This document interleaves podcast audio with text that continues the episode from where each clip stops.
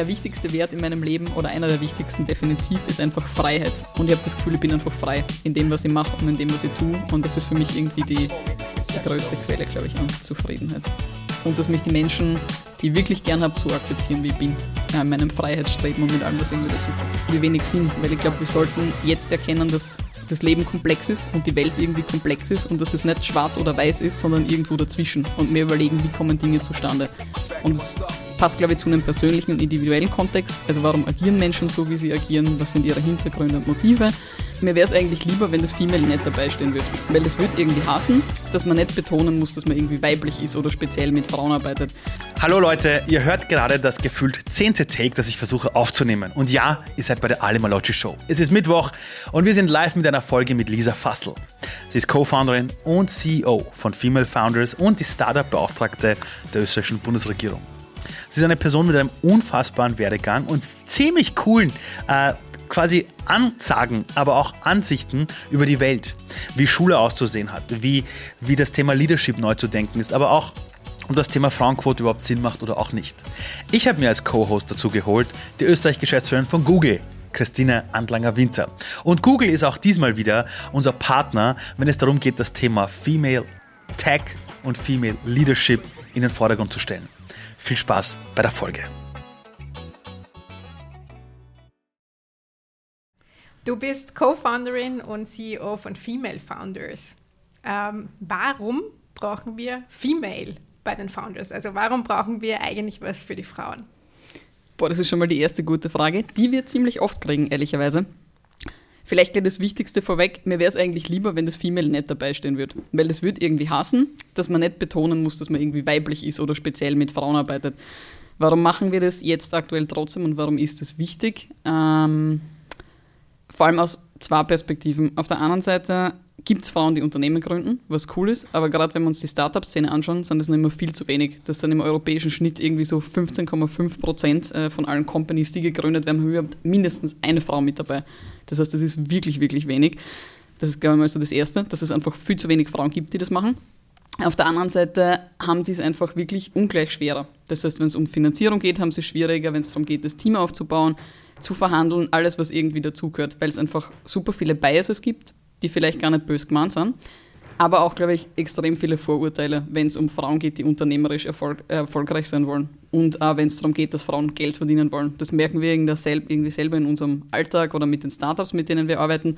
Da kommt immer die Frage, also an unsere weiblichen Gründerinnen, seid ihr nicht überambitioniert? Ist die Vision nicht viel zu groß? Glaubt ihr wirklich, dass ihr das kennt? Seid ihr euch sicher, dass ihr das so hinkriegen wird? Glaubt ihr wirklich, dass da jemand was dafür zahlen wird? Und es wird nie jemand einen Mann fragen. Jetzt kommt schon mal gleich die erste Nein. starke Message am Anfang. Okay. Sorry, aber es regt mir einfach echt so auf. Aber das muss ich echt sagen. Also bei meiner eigenen Gründung, aber auch die Startups, die ich begleite, wo quasi im CEO-Posten die ganzen Jungs quasi sitzen, also wird dort so eine Frage kommen, da wird sich jeder an den Kopf greifen und sagen, was ja, soll denn das? Voll, aber die ganzen, vor allem Venture Capital Fonds, mhm. also das heißt die ähm, großen Fonds, die Geld einsammeln und dann investieren in Startups, die sagen, na, den Bias gibt es nicht. Aber die meisten weiblichen Startups sagen uns, dass genau das passiert. Und deshalb trauen sie die zum Beispiel oder trauen sie. Deshalb vermeiden sie es mit voll vielen auch so Kapitalgebern zu reden, weil sie glauben, dass sie sowieso keine Chancen haben und dass sie einfach so benachteiligt behandelt werden. Und das passiert echt oft. Also als Frau bist du halt, und das ist jetzt gar nicht, glaube ich, nur im Startup-Kontext so, sondern echt auch, wenn es um Führung und Leadership und Karriere geht, bist du halt schnell mal bossy und überambitioniert und schießt übers Ziel hinaus und bei einem Mann würdest du denken, ja, geiler ich.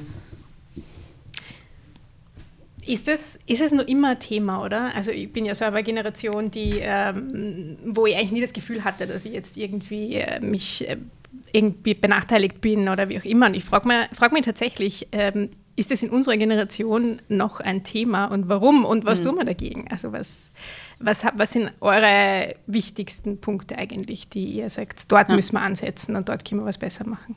Voll. Also ich glaube, wenn du mich das vor fünf Jahren gefragt hättest, also auch als ich nur studiert habe und so, hätte ich mir wahrscheinlich gesagt so, es ist eher alles gleichberechtigt und es geht halt nur um Leistung und es geht nur darum, gut zu sein in dem, was du tust und dann wird sich schon alles richten. Aber es ist leider nicht so. Also auch bei vielen Startups oder gerade in dieser technologie- und innovationsorientierten Szene, wo es ja irgendwie darum geht, wir gestalten Zukunft und hoffentlich eine bessere Zukunft. Und gerade wenn es um Technologie geht, wenn man denkt, okay, was ist der Sinn von Technologie? Es geht ja nicht darum, Technologie um der Technologie willen zu bauen, sondern um das Leben von Menschen leichter zu machen. Und es ist doch irgendwie nur immer komisch, dass es da so wenig Frauen gibt, die da mitarbeiten, mitmischen. Und da geht es gar nicht um höchstes Führungslevel und um jeder gründet sein eigenes Startup, weil mir ist klar, dass nicht jede Person ein eigenes Startup gründen wird. Muss er und soll wahrscheinlich gar nicht so sein. Aber auf allen Ebenen fehlt es einfach tatsächlich an Frauen und damit an voll viel kreativem Potenzial. So, was war der zweite Teil? Was wir machen? Ja, genau. das würde uns interessieren, was, ihr so macht. ihr eigentlich? Wa warum seid ihr eigentlich da? Äh, es hat ein bisschen gedauert, bis wir herausgefunden haben, was wir denn konkret machen wollen, weil es einfach so viele Baustellen in dem Thema gibt. Und ich glaube, wenn du halt grundsätzlich so eine unternehmerische Person bist, denkst du dir so, okay, wir könnten das und das und das machen und sind irgendwie überall mit dabei und machen nichts so richtig. Also das ist vielleicht schon mal so ein Learning aus der Startup, äh, aus dem Female Founders eigenen Startup-Kontext. Ähm, und wir konzentrieren uns jetzt eigentlich auf zwei Schwerpunkte. Also auf der anderen Seite helfen wir tatsächlich Startups, also technologieorientierten Unternehmen mit mindestens einer Frau, dabei Finanzierung zu finden und einfach ready zu werden, um in die Diskussionen auch mit diesen großen Venture Capital Fonds, wie vorher gesagt, irgendwie zu gehen ähm, und da echt europaweit Finanzierung aufzustellen und das Geld hoffentlich sinnvoll zu verwenden, nämlich um zu wachsen, zu skalieren, Teams aufzubauen und erfolgreich zu sein am Markt. Das ist das eine.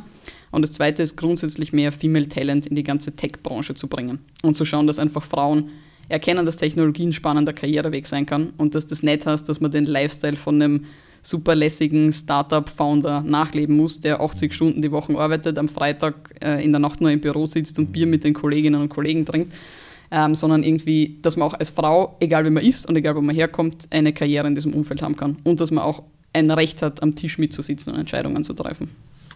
Wenn ich dir so zuhöre, hm. dann spüre ich, das ist dir persönlich ein großes Anliegen. Ich habe erst vor einigen Jahren erfahren, dass es das Frauenwahlrecht in Österreich erst seit 100 Jahren gibt. Ja, arg, oder? Und ich war ziemlich geschockt. In der Schweiz noch kürzer. Ja. Es ist ein Wahnsinn, ja. Mhm. Jetzt ist meine Frage, wenn man sieht, wie lange es dauert im Frauenkontext, bis Veränderung passiert. Und man jetzt aber mit dieser Leidenschaft, wie du da, dahinter ist. Wie ist denn so die Frustrationstoleranz? also, also gerade bei solchen Themen hast du ja dicke Bretter zu bohren. Ja. Oder? Ja, voll. Aber du machst trotzdem weiter. Warum? Boom. Uh, okay. Das Warum ist, glaube ich, jetzt die. Also, ich habe gedacht, okay, die Frage ist irgendwie absehbar, was jetzt kommt, aber eine Antwort auf das Warum, da muss ich jetzt, glaube ich, ein bisschen nachdenken. Aber deshalb, weil man denkt, oder ich erzähle vielleicht ein bisschen was von meiner Geschichte, dann wird es vielleicht irgendwie greifbarer, warum und wieso.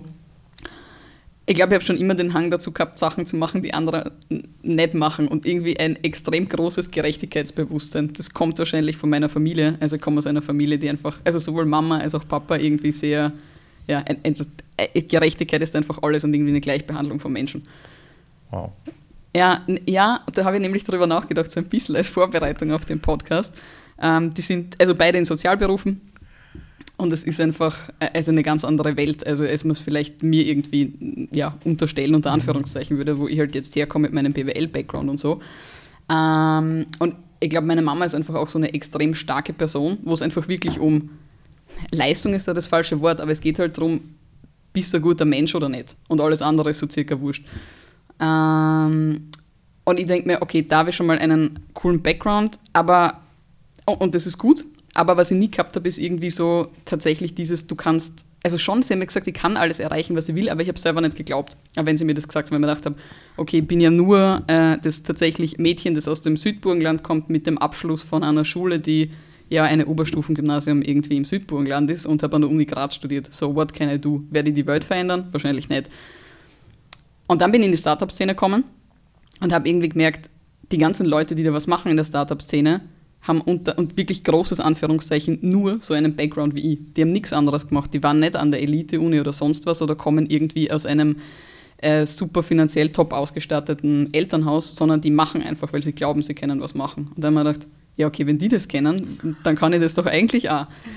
Und dieser Einstieg in die Startup-Szene war halt für mich irgendwie so ein, so ein Game-Changer, weil ich das erste Mal gemerkt habe, ich kann irgendwie ganz andere Sachen machen, weil ich nicht gewusst habe, warum ich es nicht machen können sollte. Weil jetzt habe ich Leute gesehen, die es offensichtlich auch kennen, also Vorbilder in so einem kleinen Kontext oder Setup gehabt.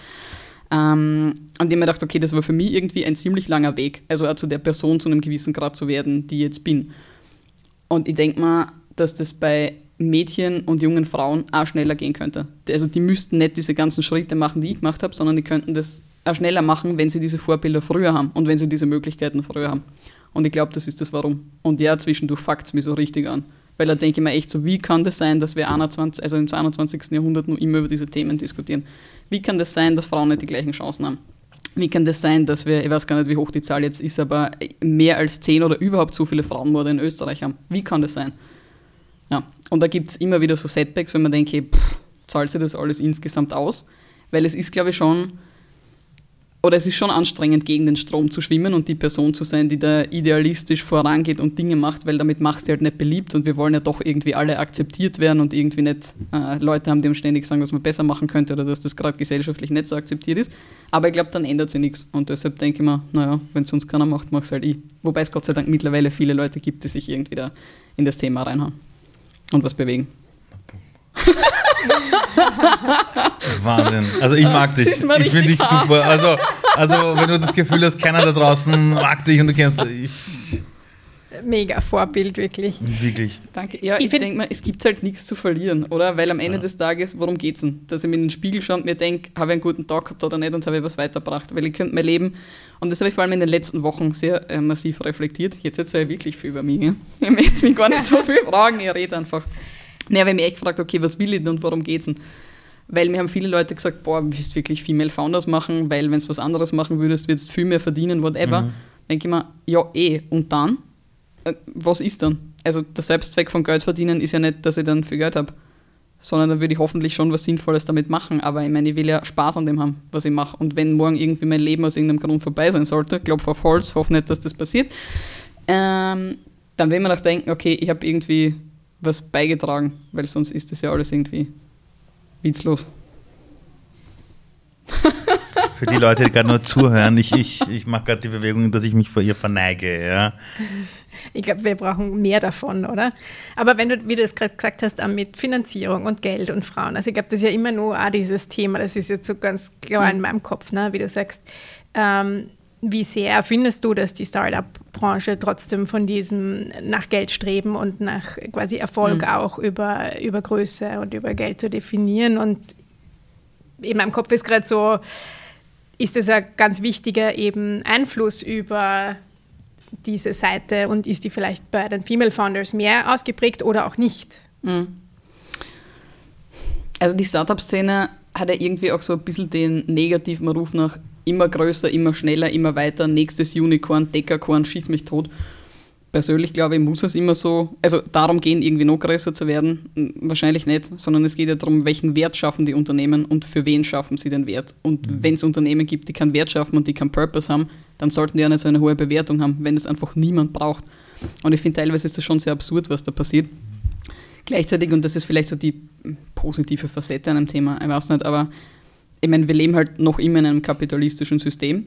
Und wenn du als Unternehmen wachsen willst und einen positiven Impact haben willst, macht es halt einfach Sinn, so groß wie möglich zu werden. Ich glaube, die größere Challenge ist die Geldgeber- und Geberinnenseite, wobei muss man eigentlich gar nicht gendern, weil so viele Frauen gibt es leider nicht, die in diese Startups investieren.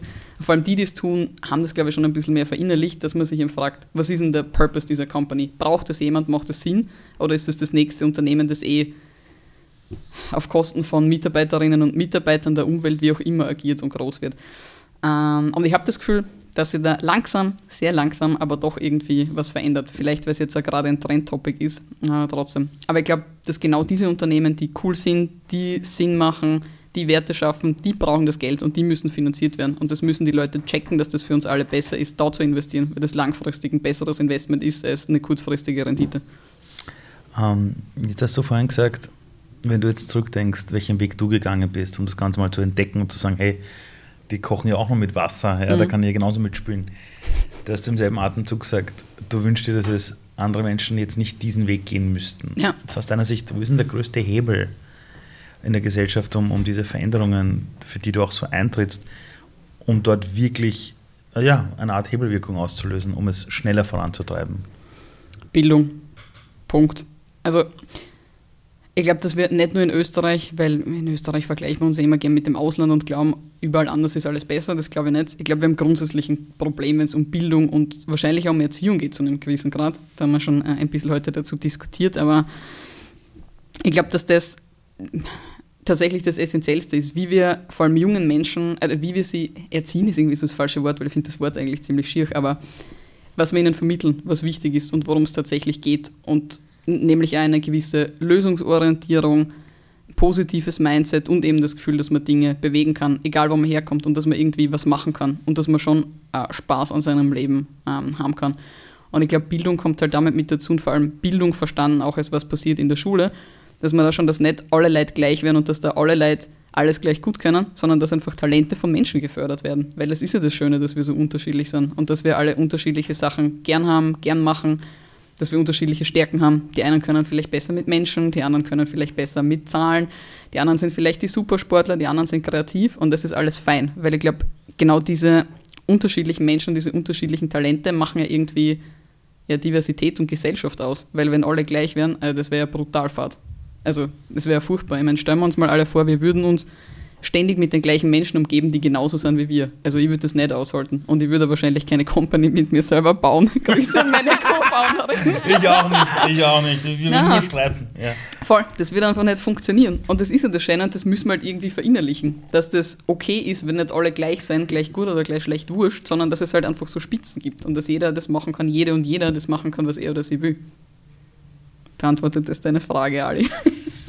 ja, beim, beim Hebel der Bildung ist es ja es gibt ja niemanden, der nicht mit Bildung in seinem Leben in Berührung gekommen mhm. ist. Das heißt, in Österreich ist das Thema Bildung so wie beim Fußball. Da ist jeder Experte. Jeder also, ich gestehe es. Also es, es wirklich oder, oder jeder glaubt zumindest, es besser zu wissen. Und, und das Ding ist halt, du hast vorher gesprochen über das Thema Vorbilder, dass du dir zum Beispiel gewünscht hättest, viel früher Vorbilder gehabt zu haben.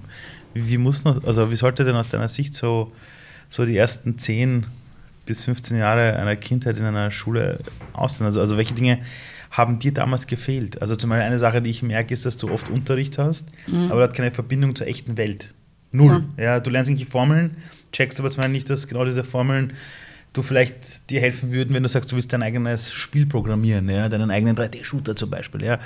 Wie, aus deiner Sicht, wenn du es jetzt komplett wünschen könntest, ja, so hast du einen Zauberstab und kannst sagen, Ding, ab morgen ist es so. Wie würden denn so die ersten 10 bis 15 Jahre von einem Kind in Österreich im Bildungsbereich aussehen? Große Frage. Ähm, ich muss vorausschicken, ich war ein absoluter Streberbär als Kind. Also, ne, nee, ich dachte so, ja, gute Noten sind halt irgendwie wichtig und ich wollte halt, also auch ganz gern die Beste sein in der Klasse, wenn man gedacht habe. Wow. Ja. Cool. Ja, okay, cooler Gesichtsausdruck da beim Ali, für alle, die ihn nicht sehen können. Cool. Ja, weil, ja, man dachte, why not? Also, keine Ahnung, weiß ich nicht, woher das kommen ist. Aber was mir immer gefehlt hat, und das merke ich ja jetzt ein bisschen, wenn ich mir so, ja okay, gut, mein Cousin meine Cousine sind schon zu alt, die sind auch schon über 20, die gehen immer in die Schule, aber in der Uni ist in Wirklichkeit das Gleiche. Ich glaube, wir lernen was und abstrahieren das, wie du sagst, von der richtigen Welt. Und ich glaube, man muss einfach Menschen, Kindern, Jugendlichen irgendwie vermitteln, warum ist das jetzt wichtig, was sie da lernen und warum ist es wichtig zu wissen, dass eins und eins zwei ist und nicht drei. Und wie hängt das alles miteinander zusammen? Also ich glaube, das schaffen wir nicht. Wir abstrahieren das und Abstraktion ist ja manchmal wichtig, um irgendwie Dinge zu vereinfachen mhm. und irgendwie sie zu vermitteln zu können. Aber wenn man nicht versteht, was der Sinn dahinter ist, verstehe, dass das nicht spannend ist, sich damit zu beschäftigen. Weil die Welt da draußen ist irgendwie so bunt und vielfältig und du sitzt drinnen in einem strengen Korsett mit einer äh, ganz strengen Zeiteinheit an Minuten, die du da drinnen verbringst, mit genau vordefinierten Themen äh, vordefinierten Unterrichtsgegenständen mit Lehrerinnen und Lehrern, die manchmal mehr, manchmal weniger motiviert sind. Und du musst das einfach machen. Und ich glaube, dieser Zwang ist prinzipiell nicht so gut. Und grundsätzlich, und das ist was, was, glaube ich, meine Eltern, wenn ich das sagen darf, irgendwie ganz gut gemacht haben, ich glaube, wir versuchen auch Kindern immer so zu jungen Erwachsenen zu machen und sie möglichst gut schon auf das harte, richtig harte Leben vorzubereiten.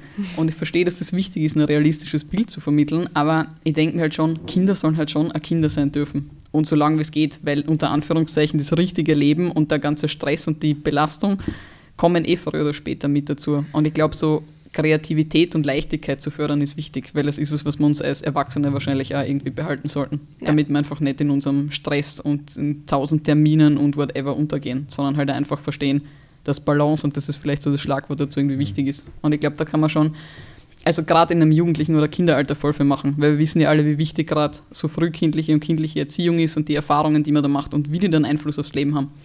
Und ich glaube, wenn wir da Dinge anders machen würden, sowohl bildungsmäßig als auch gesellschaftlich, äh, könnte man da dafür sorgen, dass es einfach viele glückliche Menschen gibt, die einfach gern coole Dinge machen und die Spaß an dem haben, was sie tun und einfach die Welt bereichern.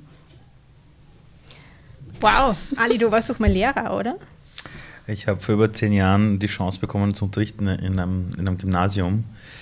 Ähm, das war einer der größten Wünsche meines Lebens und ich habe damals bei der Technologiefirma gearbeitet und die Geschäftsführerin dort damals auch im Elternverein von einem Gymnasium. Und ich habe ihr irgendwann erzählt, ich will unbedingt unterrichten und sie hat gesagt, es gibt da so ein Fach, das nennt sich Mediendesign und dafür gibt es aber keine, es gibt keine Lehrer dafür. Deshalb holen sie Leute aus der Praxis. Und offiziell war ich der Zweitlehrer in der Klasse, aber die Hauptlehrerin hat nach der ersten Stunde irgendwie gesagt, weißt du was, du machst das schon. Ja, ich bin im Lehrerzimmer, wenn du was brauchst, äh, hol mich. Und was ich ja noch dort gemerkt habe, war, die hatten alle damals schon ein Handy in der Hosentasche. Alle. Das war 2010. Die waren alle connected mit dem Internet. Die waren alle 16, 17 Jahre alt. Aber wenn ich sie gefragt habe, was sie mal machen wollen nach der Schule, waren die genauso planlos wie ich in meiner Kindheit. Mhm. Null Ahnung gehabt. Die, die haben nicht mal gewusst, wie sie dieses Ding verwenden können, also ihr Handy einsetzen können, um sich wirklich ein Bild über die Welt zu machen. Ja. Die haben es eingesetzt für Herumchatten so mit Freunden. Ja. Damals gab es schon die ersten Social Networks, irgendwas, die haben sich lustige Bilder und Katzenfotos reinzogen und halt auch Selfies gemacht. Aber diese Übersetzung, sie haben die besten Technologien in ihrer, in ihrer Hosentasche, sie haben die, die, die besten äh, Tools in ihrer Hosentasche, die können alles suchen, was sie wollen. Ja. Und dann sitzen sie da, haben ein großes Fragezeichen, das nennt sich Leben nach der Schule. Und niemand hat ihnen jemals beigebracht, nutze deine Ressourcen. Mhm. Und das war für mich damals etwas, wo ich einfach gesagt habe, ich kann da als Lehrer noch so gut performen. Die werden von mir, wenn ich ihnen jetzt wirklich bloß den inhaltlichen Stoff vermittle, werde ich ihnen nichts fürs Leben mitgeben. Und deshalb habe ich meine Unterrichtseinheiten damals wirklich verwendet, wie ich die Hälfte der Zeit verwendet, um mit ihnen übers Leben zu philosophieren. Wofür brauchst du das? Wie ist dieses und jenes? Ich habe mit ihnen über Themen gesprochen, die sie aus ihrem eigenen Leben interessiert haben. Und plötzlich hast du gemerkt, dass diese Schulklasse, wo mir gesagt wurde, die interessiert gar nichts, plötzlich haben sie sich sehr wohl für Dinge interessiert, mhm. weil es einen echten Connex zu ihrem echten Leben hatte als 16-Jährige und 17-Jährige. Ja, und nicht so eine abstrakte Version war von irgendwelchen Inhalten. Hm, machen wir mal eine Kurvendiskussion. Na wirklich, also, also genau, ja. genau so waren die drauf geprimed und haben zum ersten Mal erklärt, das, was wir da durchmachen, das brauchst du da und dort in deinem Leben. Ja. Mhm. Ich habe sie erzählen lassen, was sie für Themen beschäftigt im Leben. Und daraus haben wir dann Inhalte abstrahiert, ähm, die wir dann in den Unterricht haben einbauen, also eingebaut haben. Und, und ich habe damals gemerkt, das muss ich echt zugeben, es gab ein paar Lehrer und Lerner, Kollegen und Kolleginnen, die fanden das cool. Die haben gesagt, ah, machen wir auch. Aber die meisten haben wirklich zu mir gesagt, naja, also, also ob man denn sowas machen kann. Und ich habe mir gedacht, was, was jetzt, wen soll ich fragen, ja. Gott oder was? Ich, ich es einfach und wenn es den Kindern gefällt und die Noten besser werden, so äh, erledigt, ja. Ja, aber das siehst du ja. Ich meine, wir lernen und ich verstehe, dass das irgendwie einfach ist, wenn jemand Entscheidungen irgendwie vorgibt und man macht dann nur entweder oder und hinterfragt das nicht, weil das ist manchmal mühsam. Aber ich glaube, darum geht es, dass leider erkennen, dass aber wenn man jetzt 100 Jahre lang Dinge so gemacht hat, dass man es dann morgen anders machen kann und dass da nicht irgendwas Böses passiert. Mhm. Aber ich habe das Gefühl, als, und wahrscheinlich als Gesellschaft, und das hat diese ganze Corona-Thematik gezeigt, verlassen wir uns halt schon darauf, dass andere Leute Entscheidungen für uns treffen. Und das ist einfach und das ist angenehm und man muss sich nicht selber mit sich selber auseinandersetzen, was eh das Zachste ist, was es gibt, ähm, sondern man verlagert halt die Entscheidung woanders hin und sagt dann, ja, okay, aber die Person hat es jetzt anders entschieden und die haben gesagt, ich soll das so machen. Danke, Verantwortung abgegeben. Und es ist halt irgendwie einfach, aber feig zu einem gewissen Grad. Aber ich glaube, dieses Verantwortungsbewusstsein, das wir für uns selber haben, das wir für andere haben, das wir vielleicht auch für die Gesellschaft haben, das ist uns irgendwie aus irgendeinem Grund ein bisschen verloren gegangen. Und Bildung ist da wahrscheinlich eh das beste Beispiel. Wie schaust du eigentlich drauf, dass deine Kinder die Verantwortung, die sie im Leben eigentlich von Anfang an für sich hat, nämlich gehen lernen, Muttersprache lernen, ja, dass sie das beibehalten und nicht ablegen? Ja, also ich komme ich versuche schon ein gutes Vorbild zu sein, ähm, habe auch meine zweifelnden Momente, ob das äh, immer funktioniert, aber man soll die Hoffnung aufgeben. Manchmal, glaube ich, braucht es auch ein bisschen Zeit, mit dem halte ich mich dann ähm, über Wasser in den zweifelnden Momenten. Ähm, aber ich glaube, äh, dieses, äh, diese Vorbildwirkung ist etwas, was bei meinen Kindern, aber auch, glaube ich, in Bildung, und du hast das auch vorher angesprochen, ähm, schon wirklich etwas ist, wo man sehen kann, ah, so kann es funktionieren. Ja. Und wenn, ich wollte nur mal den Faden aufgreifen mit Mädchen und Technologie, weil der, der treibt mich persönlich mhm. an, weil ich halt meine persönliche Geschichte damit habe, weil ich äh, selber ein Technologiestudium gemacht habe, ohne vorher irgendwie in Berührung zu sein, wirklich mit Technologie. Also ich habe in meinem Leben vorher nie eine Codezeile gesehen und habe dann sozusagen Programmieren gelernt. Und ähm, denke sehr viel darüber nach, wie kann man das noch mehr beflügeln, weil mir hat es wahnsinnig viel Spaß gemacht. Ja. Bei mir war ähm, und macht mir nach wie vor Spaß, ja. aber die Ausbildung an sich hat mir wahnsinnig äh, viel Spaß gemacht. Wie schafft man es, vielleicht eben durch gesellschaftliche Normen äh, geprägtes nicht in Kontakt kommen mit Technologie bei Mädchen sozusagen ähm, aufzuheben? Mhm. Äh, also quasi zu, und das ist nämlich der zweite Punkt, dass ich auch bei meinen Kindern versuche. Ähm, the more things you see, the more ideas you have. Voll. Also quasi in Berührung mhm. mit etwas mhm. kommen. Ähm, nicht nur diesen einen Weg, wie wir uns Technologie vorstellen, zu sehen, sondern zu sagen, Technologie kann auch in Kombination mit äh, Mediendesign sein oder mit Medizin oder mit whatever. Ähm, aber das ist sozusagen nicht, dass wir nicht in diesen Geschlechterstereotypen äh, so mhm. festhängen. Was sind da deine Gedanken dazu? Glaubst du, gibt's da, hast du die eine Formel schon gefunden? Boah, leider nicht. Aber ich glaube, du hast gerade, wie hast du das formuliert, geprägter Zugang zur Technologie oder so, hast du gesagt? Ja, ähm, also, also sowas wie, es gibt einen vorgeprägten Zugang zur Technologie, wie Technologie zu sein hat und den müssen wir aufbrechen. Ja, so dieses eine Bild, ne? so ja. vielleicht geschlechterspezifisches Bild. Ne? Die Buben sind gut in Mathematik, die Mädchen sind gut in Kommunikation. Also ich bin ja kein besonderer Befürworter, Ali, du weißt das, wir haben ja, das schon ja. öfter besprochen, von Männer sind so und Frauen sind so. Ich glaube das einfach nicht. Ich glaube, Persönlichkeit hat so mhm. viele Facetten und Geschlecht ja. ist eines davon. Ich sehe es aber in der aktuellen Welt oft äh, nicht sehr stark reflektiert. Ja? Und ich glaube, dort liegt aus meiner Sicht zum Beispiel ein Hebel drinnen. Ähm. Voll. Nee, ich habe das also was du gesagt hast, deshalb so spannend gefunden. Ich habe das, glaube ich, letztes Jahr bei einem Panel mit dem Chef von Intel in Deutschland diskutiert der irgendwie eine These in den Raum gestellt hat. Die habe ich ganz spannend gefunden. Da denke ich ziemlich oft auch jetzt noch darüber nach. Mhm. Er hat gesagt, aus seiner Sicht ist eines der Grundprobleme, wenn es um Frauen und Technologie geht, dass Frauen einfach weniger Zeit haben. Weil sie die Zeit anders investieren, weil sie halt einfach historisch bedingt ganz andere Aufgaben haben, nämlich vor allem Kehrtätigkeiten und einfach besser entscheiden, wie sie ihre Zeit einteilen. Und dass dadurch einfach Zeit für unter Anführungszeichen so nice to have Dinge wie Technologie, sie mit dem neuesten, keine Ahnung, iPhone, Google-Produkt, wie auch immer auseinanderzusetzen, mhm. weil sie einfach denken, dass die Zeit nicht gut investiert wird, sondern dass die Zeit einfach besser investiert ist, wenn sie Zeit mit ihrer Familie verbringen, mit ihren Kindern, mit ihren Eltern, Freundinnen, wie auch immer, weil es da einfach mehr daraus mitgenommen wird, vor allem emotional. Und dass Männer das teilweise anders machen, ähm, nämlich mehr Zeit haben und deshalb auch in solche Dinge äh, investieren können. Oder um wieder auf das Thema von vorher zurückzukommen, beispielsweise auch in Finanzen oder sie mit dem Thema Kapital oder was mache ich denn vorsorgemäßig auseinanderzusetzen. Das habe ich ganz spannend gefunden. Äh, ich glaube grundsätzlich dieses, äh, ich glaube es gibt einfach nur so viele Stereotype da draußen und ich muss auch sagen, um wieder den Connect zu meiner Personal Story zu machen, ich wäre wahnsinnig gerne in eine HTL gegangen. Und dann ist mir echt von meinem Papa, Grüße gehen raus, äh, gesagt worden, das halte er nicht für eine gute Idee. Nicht, weil er nicht glaubt, dass ich das nicht kann, im Gegenteil. Also ich glaube, er war einer der Personen, die mir am intensivsten eingeredet haben, dass ich gescheit bin und irgendwie coole Sachen machen mhm. kann. Aber er hat gesagt, er glaubt nicht, dass es mir in der HTL taugt, weil es dort keine, also kaum Mädchen und Frauen gibt. Und dass ich dort einfach ein schwieriges Leben haben werde, mich zu behaupten. Und dass er einfach Fälle gesehen hat, auch in seinem Umfeld, wo einfach Mädchen wirklich schlecht, teilweise übergriffig behandelt worden sind. Und er will halt nicht, dass mir das passiert. Und man dachte, okay, gut, dann ist es offensichtlich nicht die HTL. Obwohl mir das irgendwie getaugt hätte, weil mhm. ich habe mir halt auch, also ich habe als Kind voll viel äh, Computerspiele gespielt und irgendwie jede Spielekonsole gehabt. Ich bin Einzelkind, muss ich dazu sagen. Ähm, das heißt, der Papa hat, glaube ich, immer die Konsolen gekauft, die er geil gefunden hat, damit er damit spielen kann und so quasi Excuse für die Mama, so, ey, es ist für die Lisa. Sehr guter Mann. kann ich verstehen. Ja. Na, voll. Um, ähm, und ich habe voll gern, also ich, ich mag auch Autos furchtbar gerne, ich weiß, das ist jetzt gerade im Kontext von Klimapolitik ein bisschen schwierig, aber ich stehe dazu, ich fahre ganz gern Auto. Und das macht mir Spaß und ich mag auch so Sachen wie Formel 1. So, Dark Side revealed. um, oh Gott, das ist eine geile Folge. Wir schneiden nichts raus. Wir schneiden nichts raus, alles drin bleiben. Ja, ja, jeder braucht irgendwie so seine Laster. Ähm, so, jetzt bin ich ein bisschen aus dem Konzept gebracht worden. Naja, anyway, ich bin ja nicht in die HTL gegangen, sondern habe mich für das entschieden, was irgendwie dem am nächsten kommt, nämlich in diesem Oberstufengymnasium, wie erwähnt, Naturwissenschaften zu machen.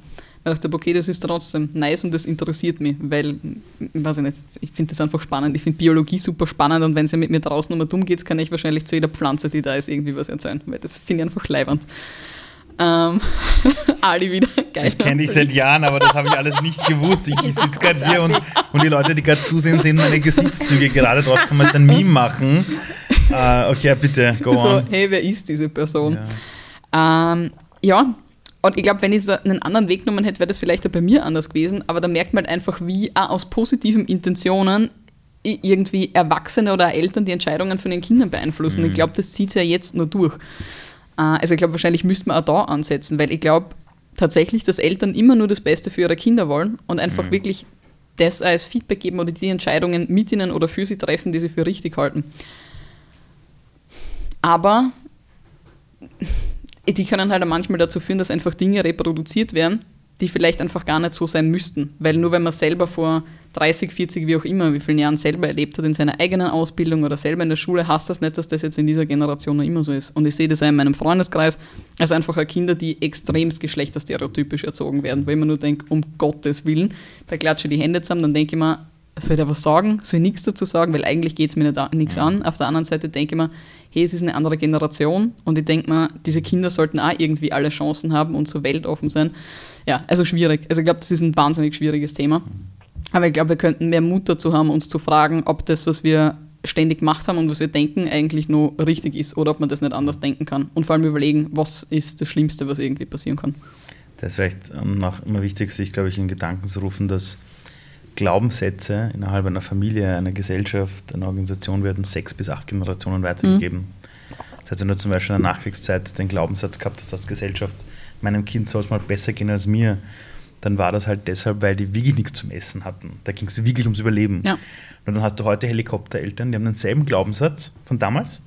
Und das prägt sich dann aus in ganz verrückten Dingen, wo sie den Kindern gar nichts mehr zutrauen, alle Steine aus dem Weg räumen. Und ich mache in der Schule immer bei den, also bei den Volksschulen jetzt noch nicht immer, aber bei den Unterstufen mache ich mal so ein Quiz und sage zum Beispiel den Kindern, naja, wenn es um das Thema Softwareentwicklung geht, ja, wer waren die ersten Softwareentwickler der Welt?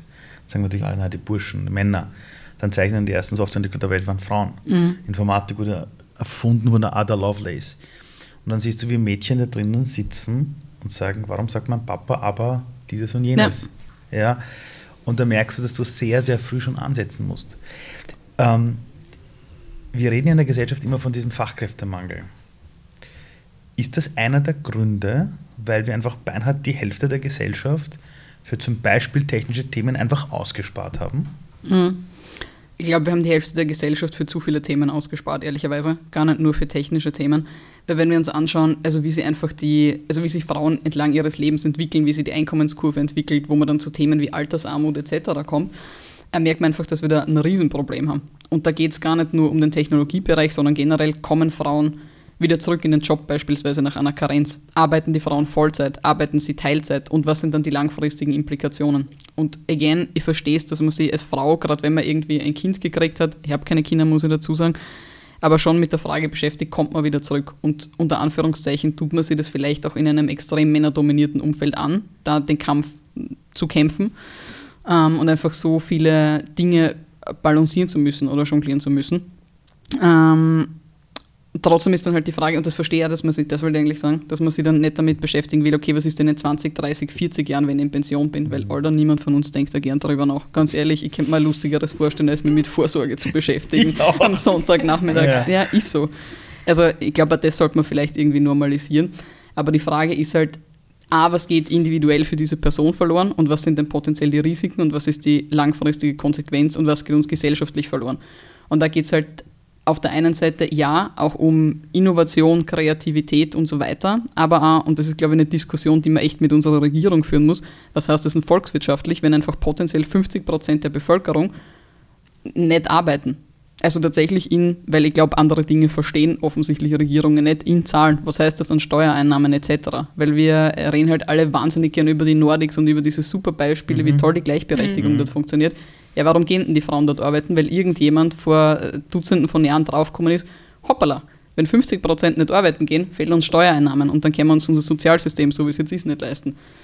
Und ich verstehe nicht, warum man das in anderen Teilen der Welt noch nicht irgendwie realisiert hat. Aber ich habe halt echt die Befürchtung, dass in Österreich, äh, wo wir doch vielleicht ein bisschen konservativer noch immer sind, einfach so Themen wie, und ich weiß, das ist ein komplexes Thema, also ich weiß nicht, wie weit wir da jetzt im Detail darüber reden wollen, aber ich glaube einfach echt äh, religiöse Themen noch immer eine massive Rolle spielen. Und einfach die Bilder, die da produziert worden sind und das quasi das Bild von einer guten, und ich sage jetzt bewusst guten, obwohl ich das Wort hasse, von einer guten Frau, mhm. die in erster Linie Mutter ist und die sich ja selber definiert äh, oder sich der selber definieren sollte, nur über dieses eine Ding, nämlich eine Mutter zu sein. Und sonst hast du irgendwie schon ein Problem.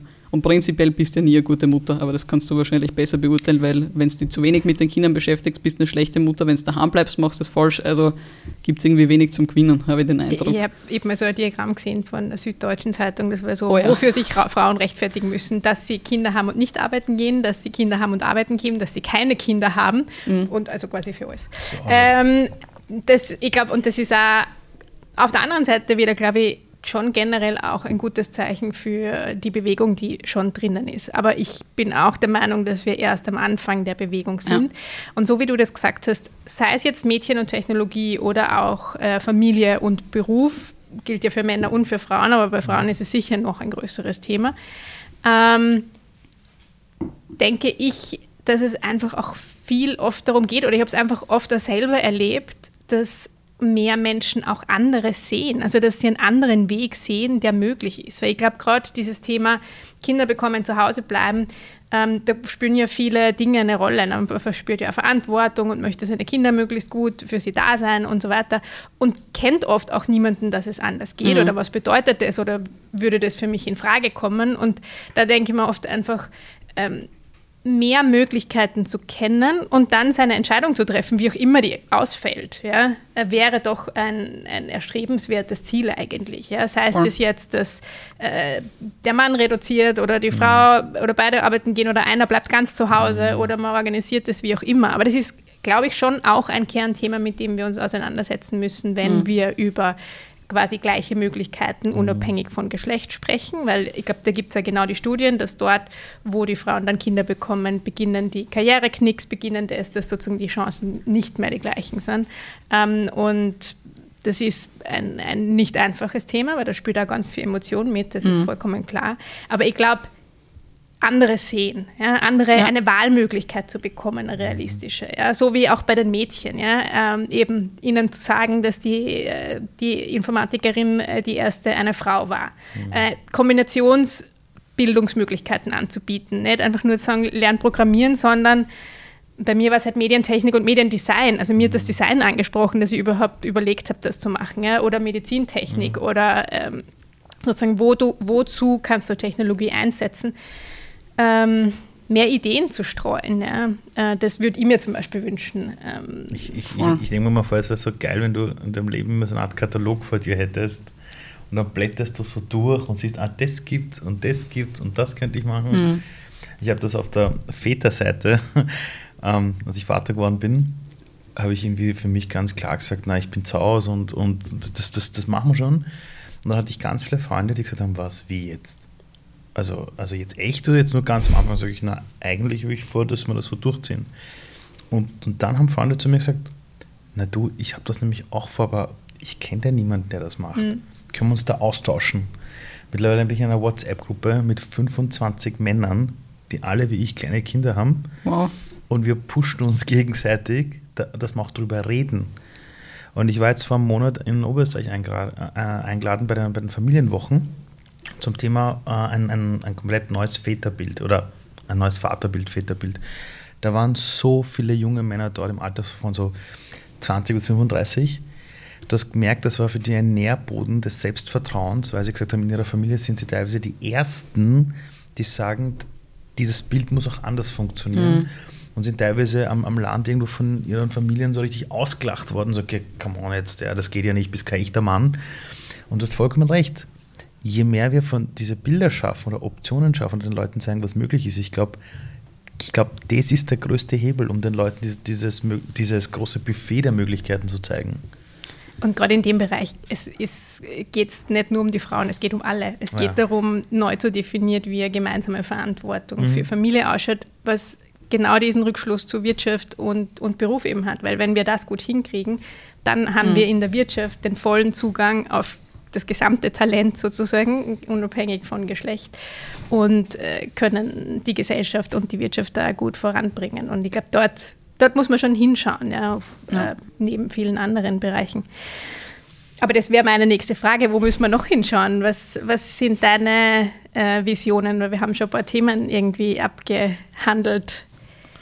Und war halt auch als Hintergrund von der Frage, wir haben nämlich im Vorfeld uns unterhalten über dich und gesagt, das gibt es ja nicht.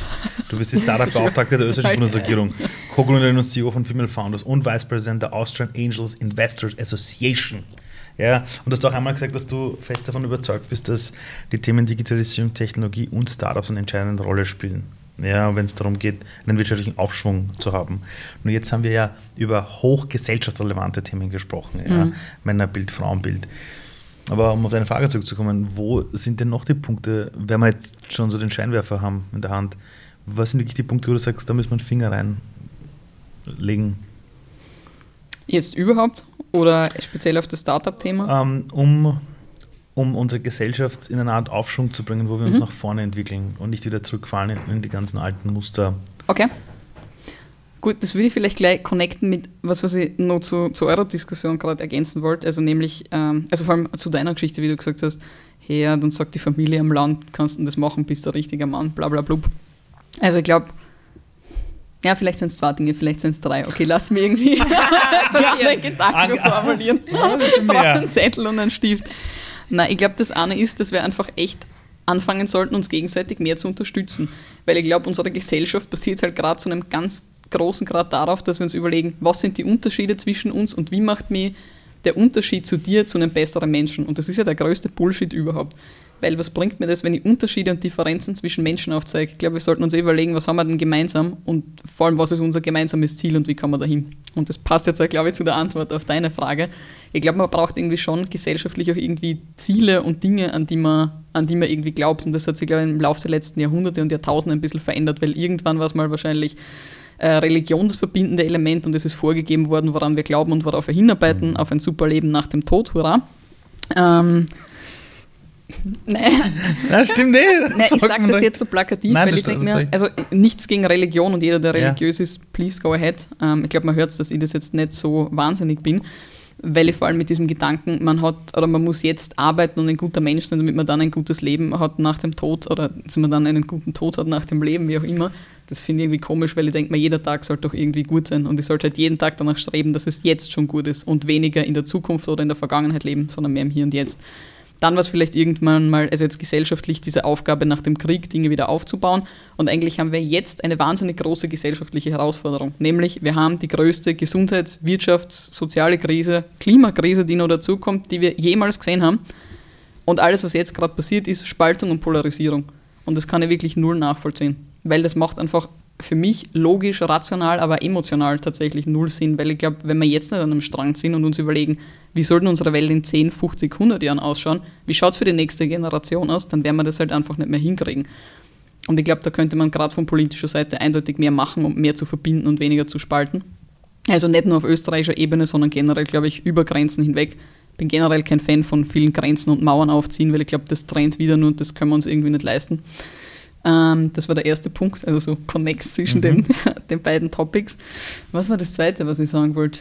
Äh, ich habe das Gefühl, genau, dass wir als Gesellschaft sehr oft ticken, man macht entweder das oder man macht das. Also es ist echt so ein, wieder eine Differenzierung und Spaltung, entweder das eine oder das andere.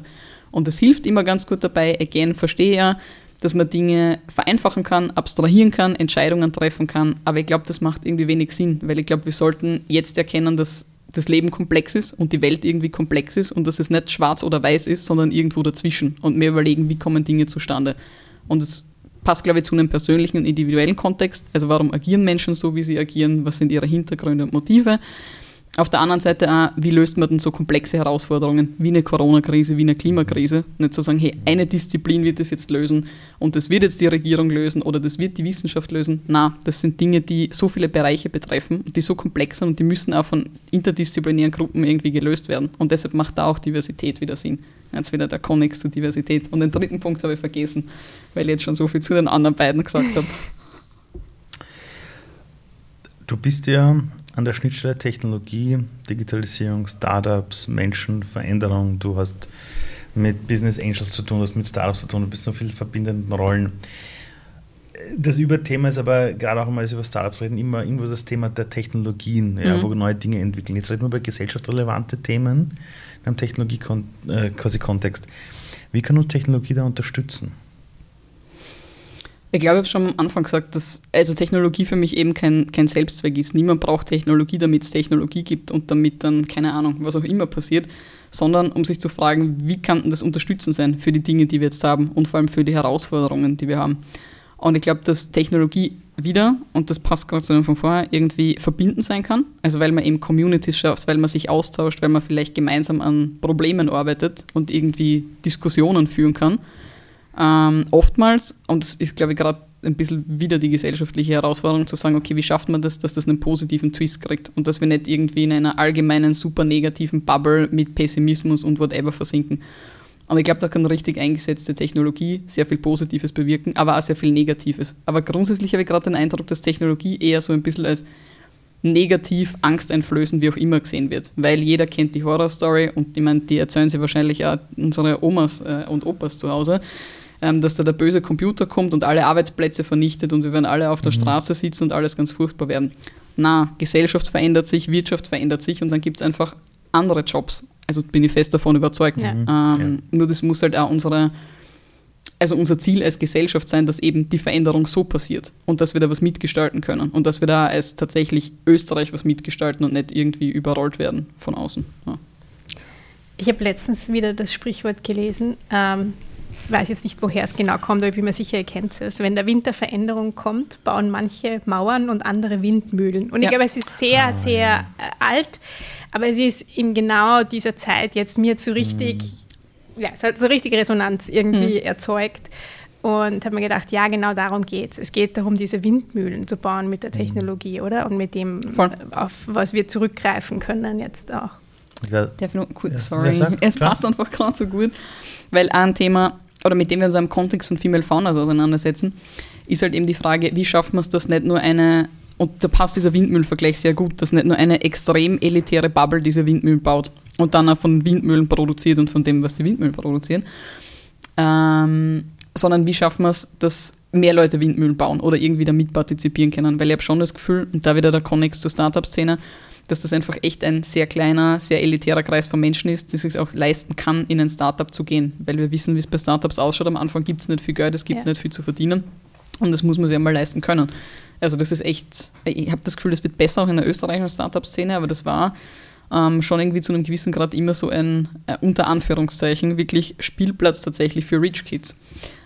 Und ich hoffe, dass sie das verändert und dass sie das auch dadurch verändert, dass vielleicht andere Gründerpersönlichkeiten irgendwie oder Gründerinnenpersönlichkeiten, das möchte ich nämlich ganz stark gendern, ähm, tatsächlich auch irgendwie ins, äh, ja, ins Bild kommen und einfach Teams auch anders aufbauen, andere Menschen ins Team holen und vielleicht von Anfang an diverser gestalten, weil ich glaube, sonst haben wir wirklich ein massives gesellschaftliches Problem. Wenn sich einfach so eine Tech-Elite, wie wir es ja teilweise anscheinend äh, im Silicon Valley erleben, irgendwie entwickelt und einfach Parallelgesellschaften entstehen. Weil ich glaube, wenn es so weit kommt, dann kann es halt potenziell zu sehr vielen Spannungen und Konflikten kommen. Und ich glaube, dass das noch zu wenig Leute verstehen, nämlich gerade aus diesen elitären Bubbles herauskommend. Weil ich verstehe es, dass man sehr, also sehr fokussiert auf sein eigenes Leben ist und Dinge für sich selber optimiert nur wenn ich es, ähm, weiß ich nicht, Person aus, äh, oder mit gutem finanziellen Background, elitärer Ausbildung in meinem Startup, das keine Ahnung wie viel wert ist, in meiner Supervilla im 19. Sitz, ist es schön, wenn da draußen Krieg ist und sie die Leute den Schädel einschlagen und mein Haus stürmen wollen, um das sehr plakativ zu machen und in dem Bild zu sprechen, ja. bringt mir das halt auch nichts. Also ich glaube, wir haben alle, egal woher wir kommen, egal wer wir sind, ein ganz, ganz großes Interesse an gesellschaftlichem Zusammenhalt und mhm. daran, dass Gesellschaft funktioniert. Ich persönlich also das unterstütze ich wirklich sofort deine Aussage. Ich habe in meinem Leben einfach nur gemerkt, wenn du Technologie gut einsetzt, dann schaffst du es eben auch die zu erreichen, wo vielleicht diese klassische gesellschaftliche Einteilung Elite, Nicht-Elite gar nicht dorthin kommt. Also ja. ich weiß noch, als ich damals in dieser Schulklasse gesessen bin, als Lehrer 2010 und mir gedacht habe, das gibt es nicht. Die haben alle Handy in der Hand, aber nichts zum Thema Orientierung. Und da habe ich damals mhm. diese Idee gehabt zu diesem Startup, ja. What you do. Und, und viele meiner Kollegen haben mich ausgelacht. Die haben zu mir gesagt, ja, was willst du jetzt machen? Du willst jetzt eine Website machen oder was mit so einem Matching für die Kinder? Was soll das bringen? Ich habe gedacht, wenn das halbwegs funktioniert, erreichst du Millionen ja. Von Kindern, die vielleicht zu Hause nur ihr Smartphone haben als, als eine Verbindung in die Welt hinaus. Ja.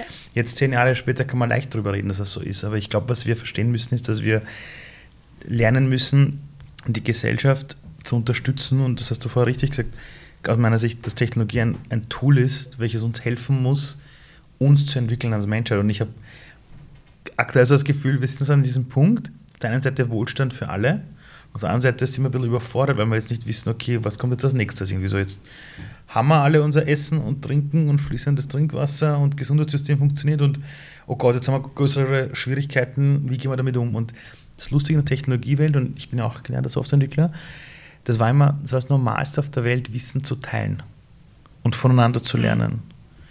Und das ist so eine die Sache, die ich aus der Technologiewelt mitgenommen habe. Super schöner Gedanke, ja. Ich glaube, dass äh, schon alleine deshalb ist es so wahnsinnig wichtig, dass viel mehr verschiedene Leute diesen Zugang äh, zu mhm. Technologieentwicklung wirklich auch bekommen, der meines Erachtens einfach nicht groß genug ist. Also es ist ein ziemliches Bottleneck. Mhm. Ja. Nicht um das dann in dem Daily Job auch immer unbedingt mhm. zu machen, mhm. aber zu verstehen, wie funktioniert denn eigentlich Technologie ja? und, und äh, dies, die, wie, wie, arbeitet man da zusammen, ja? wie, mhm. äh, wie, wie ist eine logische Struktur sozusagen von, von einem Code oder so. Ich glaube, dass das eine unglaubliche Bereicherung fürs Leben ist und auch wichtig für, für die Gesellschaft. Ich wollte nur einen anderen Punkt aufnehmen. Du hast den ganz kurz am Anfang einmal erwähnt, Entrepreneurship. Also die Frage ist, mhm. wie viel mehr Entrepreneurship brauchen wir, damit eben zum Beispiel diese mhm. Elite-Tendenz äh, gar nicht erst zustande kommt und, und ist das möglich? Ja? Können wir mehr Entrepreneurship äh, schaffen? Mhm. Also ich glaube, ja, Entrepreneurship ist wichtig, aber mit einer Differenzierung. Ich glaube, es geht echt nicht darum, dass jede Person da draußen ein Unternehmen tatsächlich aufbaut. Für mich ist Entrepreneurship und ihr kennt ja schon meine Geschichte, wo ich herkomme und warum das für mich irgendwie ein Empowerment-Tool war und ist. Ich glaube, es geht halt echt darum zu verstehen, dass man eben Verantwortung übernehmen kann, dass man Ideen haben kann, dass man Probleme lösen kann und dass man nicht darauf warten muss, bis das jemand anders macht, sondern dass man das schon selber machen kann. Und das kann in einem ganz kleinen, privaten, persönlichen Kontext sein, Kontext von, keine Ahnung, Freundschaften, das kann eben ein Business-Kontext sein. Und ich glaube, diesen Zugang sollte man irgendwie alle mehr haben, egal ob es jetzt ein Startup ist oder ein klassisches Unternehmen, ob es irgendwie öffentliche Verwaltung ist, ob es irgendwie die Schule ist. Also jeder von uns sollte irgendwie dieses Mindset entwickeln, dass er relativ wenig passieren kann und dass man vielleicht als letzte Komponente nach äh, irgendwie Probleme lösen und Verantwortung übernehmen, dass man auch ruhig Leute mit dazu holen kann, die einem dabei helfen und dass man dann auch fragen kann, dass einem Leute helfen und dass es nicht immer nur allein sein muss oder allein funktionieren muss. Ist das aber nicht auch ein sehr moderner Zugang zu Leadership, dass eigentlich jeder in seinem Leben Leadership übernimmt? Mir sind jetzt ja. immer diese ähm, englischen Fachausdrücke eingefallen. Das ist jetzt sehr schön, finde ich, das äh, anschaulich erklärt, ne? Collaboration und, äh, und wirklich auch Verantwortung zu übernehmen. Ne? Also Ownership und ähm, ja. Ich merke noch, dass Leadership früher so etwas war, da hat man immer gesagt, das machen nur die Führungskräfte. Und auch Konrad hat man eigentlich gemerkt, jeder muss die quasi hoch die Ärmel und sich selber um sein Leben kümmern. Ja, aber da sind wir genau wieder bei der Diskussion von vorher, dass wir einfach ganz gern Verantwortung und Entscheidungen auslagern, weil es halt einfacher ist. Und ich verstehe es, das Leben ist ultra komplex. Ich meine, man trifft so viele Entscheidungen jeden Tag und wenn es nur ist, ob ich jetzt links oder rechts gehe, oder bei mir der Straßenbahn oder mit dem Bus fahre, ähm, egal, aber das ist halt einfach viel. Und das ist, glaube ich, fürs Gehirn auch wahnsinnig viel, was man mhm. Entscheidungen trifft. Und alles, was man dann nicht an Entscheidungen treffen muss, mhm. ist manchmal nice und angenehm. Aber man muss ja, glaube ich, fragen, wo ist die Zeit und vor allem die Energie richtig investiert und wo ist es nicht. Mhm. Und ich glaube, Verantwortung für sich zu übernehmen, ist die best investierte Energie und investierte Zeit, die es irgendwie gibt, weil ich glaube, nur das stellt dann am Ende auch sicher, dass man ein mhm. zufriedenes und gutes Leben hat. Wie ist das eigentlich bei dir, also so bei deinen Kindern? Ich meine, ich kenne das von meiner Tochter, die ist jetzt ein bisschen älter als zwei, die will alles selber machen. Die sagt immer, sie will machen, sie will selber machen pure Verantwortung. Ja, wenn ich sie anziehe. Nein, nein, Papa, ich selbst. Das kann ich habe mir, hab mir erklären lassen, dass irgendwie bei allen Kindern so im zweiten Lebensjahr ist es bei denen auch so gewesen, dass sie irgendwann selber Dinge machen wollten, oder? Das ist doch ja, pure das, Verantwortung. Das ist in Veränderung begriffen, aber es, äh, ich glaube schon, dass es ein ganz starker Antrieb ist. Also, also wir haben das schon in uns. Ja, auf jeden Fall. Also das, mhm. davon bin ich auch total überzeugt, dass ganz viel und auch mit dem, was du gesagt hast, für mich kommt es immer wieder zurück zum Thema Bildung auch, ne? also Voll. Schule, Prägungen. Ähm, und auf der gleichen Seite, und das war nur ein Aspekt, den ich reinbringen wollte, ist es dieses, äh, dass es nie zu spät ist. Also das ja. nur weil man, Voll. nur weil du wow. keine HTL gemacht wow. hast, ja, ja. Äh, heißt es nicht, dass du nachher äh, total nah an Technologie arbeiten kannst. Und das ist ja. etwas, was man was glaube ich auch ein bisschen mehr Aufmerksamkeit gebrauchen könnte, mhm. ähm, weil da wir sind alle unglaublich anpassungsfähig und wir verlieren ja nicht nach der Schule generell unsere Neugier. Ganz im Gegenteil. Ja, wir haben ja noch viel mehr Möglichkeiten, Dinge zu sehen und zu entdecken und dort auch gut hinzuschauen als Gesellschaft oder auch im Arbeitsleben zu schauen, ähm, wie kann man das äh, stärken ja? oder wie kann man die Möglichkeiten noch viel besser dazu schaffen. Voll, das ist so wichtig. Also nämlich eben zu erkennen, dass man immer alles machen kann und alles verändern kann. Ich habe das Gefühl, und ich sehe das gerade bei den Leuten, mit denen wir arbeiten, also auch bei unserem Team, sind Anfang, Mitte, Ende 20, dass man irgendwie das Gefühl hat, jede Entscheidung, die man jetzt trifft, ist jetzt einfach so für den Rest des Lebens und es verändert sich einfach gar nichts mehr. Oh Gott. Ja, das habe ich aber zu einem gewissen Grad auch gehabt, wo du denkst, Ja, boah, bist du deppert, das ist jetzt ein Commitment, wenn ich jetzt, keine Ahnung, in eine neue Wohnung umziehe und dann bin ich da jetzt fest äh, genagelt für die nächsten 3000 Jahre. Ja. Und das zu erkennen, dass das nicht so ist und dass alles in Veränderung ist und dass man selber Veränderung auslösen kann, ich glaube, das ist schon ein so wichtiger Schritt. Aber das hat halt auch wieder ja, mit Verantwortung zu tun. Ich finde das Corona unfassbar für das wichtig war. Also, also, also so meine Tochter hat eine Urgroßoma, die ist über 80, geht auf die 90 zu. Die hättest du nie vor ein Handy setzen können. Never ever. Jetzt ist sie auf WhatsApp seitdem und wir machen da irgendwelche Videocalls. Und die hat auch gesagt, ich hätte mir auch nicht gedacht, wie leicht das funktioniert. Und da denkst du, da gibt es so eine schlimme Krise, so schlimm sie ist. Jetzt hat diese Frau, die seit zehn Jahren sagt, sie greift sowas nicht an, hat es lieben gelernt. Die meldet sich jeden Tag. Ja, und Cool. freut sich, weil sie was Neues lernt. Ah, kommt mir bekannt vor. Ja, Das ist lustig, dass du sagst, dass die, die ganzen 20- bis so 30-Jährigen auch haben.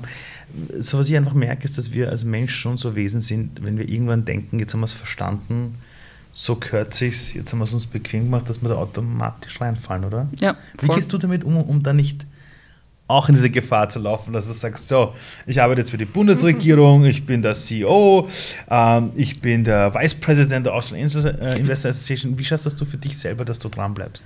Ja, gute Frage. Über das habe ich in letzter Zeit viel nachgedacht. Ich habe nämlich einen Podcast gehört. Ich höre gerne Podcasts. Ähm, Für alle ein kleiner Tipp, bitte diesen Podcast abonnieren, teilen und sharen und gut bewerten. kurze Werbeeinschaltung. Nee, weil ich finde, Podcasts sind echt eine super nice Bereicherung, weil da kann man irgendwie nebenbei andere Sachen machen. Deshalb mag ich Podcasts ganz gern. Ähm, und der Podcast war, ich glaube, es war ein Interview mit äh, im Hotel Matze mit Ferdinand von Schirach, der einer meiner absoluten Lieblingsautoren ist. Ich weiß nicht, ob ihr ihn kennt. Ich finde den, also, äh, Big Fan. Also echt, bin nicht so ein Fangirl von so vielen Leuten, aber von ihm definitiv. Also was er macht für alle, die es äh, nicht kennen, unterschiedliche Bücher, schreibt er Theaterstücke, die dann auch im TV produziert werden. Und er ist eigentlich Strafverteidiger bei Profession. Das heißt, er, er hat sich einfach echt mit Straffällen sein Leben lang auseinandergesetzt. Und was er macht in seinen Büchern, ist die Frage zu stellen, warum machen Menschen das, was sie tun?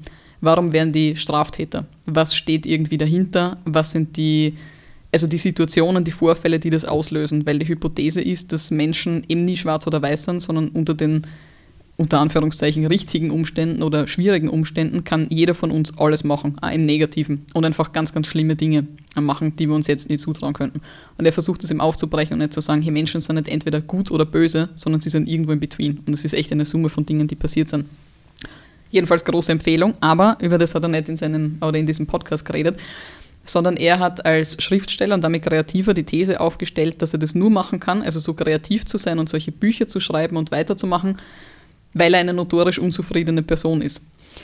Und das heißt nicht, dass er nicht glücklich ist, sondern dass er einfach immer Verbesserungspotenziale sieht oder Dinge, an denen er arbeiten will. Und ich glaube, das ist es ja zu einem gewissen Grad in einem unternehmerischen Kontext oder in meinem Kontext. Ich denke mir, also ich bin manchmal schon mit Dingen zufrieden, aber grundsätzlich sehe ich immer was, wo man was machen könnte und wo es was zu tun gibt. Und ich glaube, deshalb ähm, habe ich da immer den, den Drang, irgendwie die Dinge zu challengen und vor allem meine Gedanken zu challengen. Ich glaube, ich bin eine sehr reflektierte Person, manchmal vielleicht überreflektiert und zu sehr in meinem Kopf und denke zu viel über Dinge nach, was auch nicht gut ist. Äh, aber ich glaube, das, ja, das ist wahrscheinlich so der Grund dafür, warum ich oder warum ich das dann selber an mir auch nicht mag, wenn ich das merke, dass ich irgendwie mich mit Dingen settle, wenn man da echt denkt, warum und woher kommt das? Und manchmal ja, weil ich mir es gern einfach mache. Und wenn man denkt, ja, okay, die Freundin hat das gesagt, passt, machen wir das so. Aber dann merke ich unterbewusst, irgendwas, irgendwas stimmt nicht. Und das, bis ich dann richtig nervös und gestresst werde. Und ich habe einfach so ein paar Anzeichen von Stress, die ich schon mittlerweile kenne, ähm, wo ich dann also wo ich mich dann echt damit auseinandersetze und mich frage, woher kommt denn das jetzt? Und meistens ist es genau sowas, dass ich mich an irgendwas anpasse, obwohl ich mir eigentlich denke, das mache ich nicht, weil ich davon überzeugt bin, sondern weil es halt irgendwie gerade einfach ist. Also da kriege ich echt, ich will nicht sagen, dass ich physische Beschwerden kriege, aber ich merke es einfach, dass something is off. Und das war die letzten Wochen, kann man auch ganz offen sagen, echt, also ein Prozess auch wieder so ein bisschen mehr zu mir zurückzukommen und mir zu fragen, okay, wer bin ich denn? Weil, wie du gesagt hast, wenn man so unterschiedliche Positionen und Funktionen hat, hast du halt manchmal das Gefühl, du bist eine komplett gespaltene Persönlichkeit und einmal der Female Founders, einmal AEA, einmal Startup-Beauftragte und das irgendwie für sich neu zu ordnen und sich selber irgendwie wiederzufinden, ähm, war ein bisschen eine Challenge, aber war ein spannender Prozess und deshalb bin ich heute so tiefenentspannt und urlaubsmäßig unterwegs, weil ich glaube, dass ich da ja, schon ganz gute Schritte gemacht habe. Wow. Wenn ihr echt so viel von mir erzählt, bitte sagt Das heißt, so eine bisschen gelebte Unzufriedenheit, die Ja. immer wieder dazu bringt, dein Leben zu sortieren, ist eigentlich, eigentlich super. Es ist auch anstrengend, weil ich meine, unzufrieden zu sein ist natürlich nicht irgendwie was, was nice ist, weil ich bin ich 100% meiner Zeit immer glücklich, wahrscheinlich nicht. Ich glaube, ich bin ein grundsätzlich optimistischer und positiver Mensch und habe immer Spaß an Dingen. Aber dann gibt es natürlich Phasen, wo ich mir denke, macht das alles Sinn? Ähm, ist es der richtige Weg? Macht es so Sinn, wie wir Dinge machen? Und ich habe mir eine ziemlich lange Zeit lang gedacht, dass irgendwas mit mir falsch ist, weil ich mir das so denke. Oder weil ich diese Gedanken habe. Und dann habe ich mit anderen Leuten darüber geredet, was glaube ich einfach essentiell ist. Also einfach mit anderen Menschen zu reden und zu schauen, wie geht es denn euch damit. Und dann habe ich erkannt, okay, das gehört einfach dazu. Und ich wäre nicht die Person, die ich bin und würde nicht die Sachen machen, die ich jetzt mache, wenn ich nicht so wäre. Also das ist eigentlich fair enough. Die Frage ist nur, wie geht man denn damit um? Und bleibt man dann in seiner Negativität hängen und zweifelt man an allem und will dann irgendwie alles wegwerfen und geht dann diese Negativspirale runter? Oder sieht man das gerade als Antrieb, was anderes zu machen und was neu zu machen? Bevor ich die letzte Frage dann gleich dir überlasse, habe ich noch, interessiert mich eine Sache. Und du kannst ganz kurz antworten, wenn du magst, mit Ja oder Nein. Wenn du jetzt in der Zeit zurückgehen würdest und du stehst wirklich vor der 14-jährigen Lisa und die würde jetzt sehen, was du heute so machst, was würde sie sich denken? Also die treten Fernseher auf, jemand sagt, du, das bist jetzt du, gell, Ja. übrigens. Und die sieht, was du da so alles machst. Ja, was würde sie sich denken? Ja, das ist, das ist eine Frage, die ich mir, nein, ich habe mir nicht die Frage gestellt und deshalb äh, habe ich da fast Gänsehaut, beziehungsweise so äh, leicht Tränen in den Augen, weil ich habe mir das, glaube ich, letztes Jahr oder vor zwei Jahren irgendwie gedacht und habe mir echt in den Spiegel geschaut und habe mir gedacht so, äh, was bist du eigentlich für eine krasse Person? Geil, gedacht, oder? ja, die 14-jährige Lisa hätte sich das nie gedacht, zu 100 Prozent. Und die hätte es nie geglaubt, dass sie das sein kann. Und deshalb bin ich da so stolz drauf, dass ich heute so bin, wie ich bin. Und der Weg, ich habe euch eh ein bisschen erzählt, war vielleicht nicht immer ganz einfach und war vielleicht nicht immer die beliebteste Person, aber also ich bin jetzt einfach an sich, äh, auch wenn ich vorher gesagt habe, dass Unzufriedenheit irgendwie so ein wichtiger Teil ist, doch eine, glaube ich, sehr extrem glückliche und zufriedene Person. Und vor allem habe ich das Gefühl, oder nicht nur das Gefühl, sondern ich bin einfach immer so, wie ich bin und die Person, die ich bin und verstelle mich nicht und ja, kann damit umgehen, wenn das auch vielleicht manchmal nicht so ganz gut ankommt. Also Cool. es ist sehr frei. Und ich glaube, das ist vielleicht der letzte Punkt. Und dann kommen wir zur letzten Frage. Ich glaube, der wichtigste Wert in meinem Leben oder einer der wichtigsten definitiv ist einfach Freiheit. Und ich habe das Gefühl, ich bin einfach frei in dem, was ich mache und in dem, was ich tue. Und das ist für mich irgendwie die, die größte Quelle, glaube ich, an Zufriedenheit. Und dass mich die Menschen, die ich wirklich gern habe, so akzeptieren, wie ich bin. Ja, in meinem Freiheitsstreben und mit allem, was irgendwie dazugehört. Wow, das ist eigentlich schon nahezu ein Schlussstatement. Ähm, sehr, sehr gehaltvoll. Aber Ali und ich haben uns eigentlich eine gemeinsame letzte Frage ähm, überlegt. Und die ist nun mal, was ist, was ist Lisas Wunsch an die Zukunft? Was ist dein Wunsch an die Zukunft? mein Wunsch an die Zukunft ist, dass tatsächlich, und das ist glaube ich schon ein bisschen rauskommen, Menschen das machen können, was sie wollen, wovon sie überzeugt sind, woran sie Spaß haben, wo sie das Gefühl haben, sie haben einen Mehrwert, egal woher sie kommen, egal wer sie sind, egal was die anderen sagen. Und dass wir endlich damit aufhören, uns gegenseitig aufzuzeigen, warum wir nicht gut genug, nicht toll genug sind oder was wir alles anders machen sollten, sondern dass wir uns echt einfach alle akzeptieren, wie wir sind und die Potenziale von den Menschen nutzen, die es gibt, ohne dass wir uns irgendwie gegenseitig was neidisch sind. Lisa, danke. Vielen Dank. Danke euch. Danke.